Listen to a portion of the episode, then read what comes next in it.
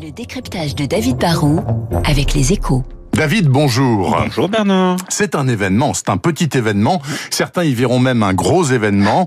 Martin Bouygues commence à lâcher les commandes de son groupe? Bah oui, c'est un événement, Bernard, vous avez raison. D'abord parce que Martin Bouygues était aux commandes de ce groupe encore très familial hein, depuis la fin des années 80. Cela fait plus de trois décennies qu'il dirige ce géant du, du, BTP, des télécoms et des médias avec une chaîne comme TF1. Ça fait de lui l'un des plus anciens patrons à la tête d'une entreprise du CAC 40. Euh, à part Bernard Arnault ou Vincent Bolloré, il n'y a pas de patron avec une telle longévité.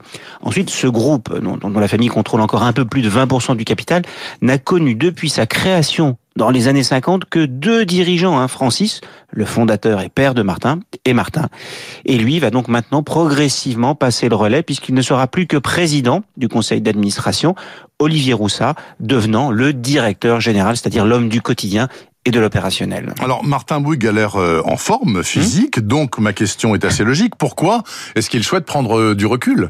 Vous vous souvenez peut-être qu'en 2015, l'AFP avait par erreur annoncé sa mort. Ah oui. Martin Bouygues était en week-end, il l'avait appris en regardant sa propre chaîne LCI, ça l'avait un peu surpris, dit-il, parce que bon, il est encore bien vivant aujourd'hui, mais il sait hein, que personne n'est immortel et à 68 ans, il pense qu'il peut souffler un peu et surtout commencer à préparer sa succession. Vous vous souvenez peut-être que lui avait dû prendre finalement brutalement les, les, les commandes. Oui. Là, il a nommé un DG, mais il a aussi promu son fils Édouard, qui a 36 ans et qui, après avoir travaillé chez Bouygues Télécom, va poursuivre son apprentissage et se prépare sans doute, si possible, dans quelques années, un jour, à prendre la direction du groupe. Euh, David Barou, euh, quel est le bilan de Martin Bouygues? Bon, c'est pas fini, hein, loin de là, mais enfin, quel est son bilan à ce jour? Bah, Quand on est un héritier, on peut pas faire n'importe quoi. La priorité des priorités, c'est de sauvegarder le groupe, de préserver l'essentiel.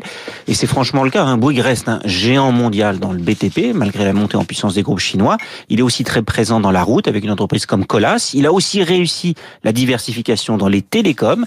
Il a été très menacé, on s'en souvient, par l'arrivée de, de Free, mais il a su relancer cette activité. Dans la télévision, il a géré le déclin relatif de, de TF1. C'est un secteur très difficile. On peut dire qu'en fait, il lègue, il va passer le relais d'un groupe très solide. Mais comme d'autres héritiers, il s'est aussi monté prudent, peut-être trop, hein, dans les médias ou les télécoms, des, des, des self-made man comme Xavier Niel, Patrick Drahi, Vincent Bolloré, ou même plus modestement Alain Veil, ont pris plus de risques et créé peut-être plus de valeur. Lui n'a pas réussi une grosse opération de croissance externe ou de consolidation. Hein. Il n'a pas voulu faire euh, tapis, comme d'autres, en accumulant plein de dettes. Il a été économe, prudent, mesuré. La prudence, ça paye. Le groupe est toujours là, il a grandi, c'est sûr, mais il n'a pas véritablement changé de dimension. Voilà le bilan de Martin Bouygues qui commence à prendre une petite retraite bien méritée peut-être. En tout cas, merci beaucoup pour cette analyse. David Barou des Échos du lundi au vendredi sur Radio Plastique.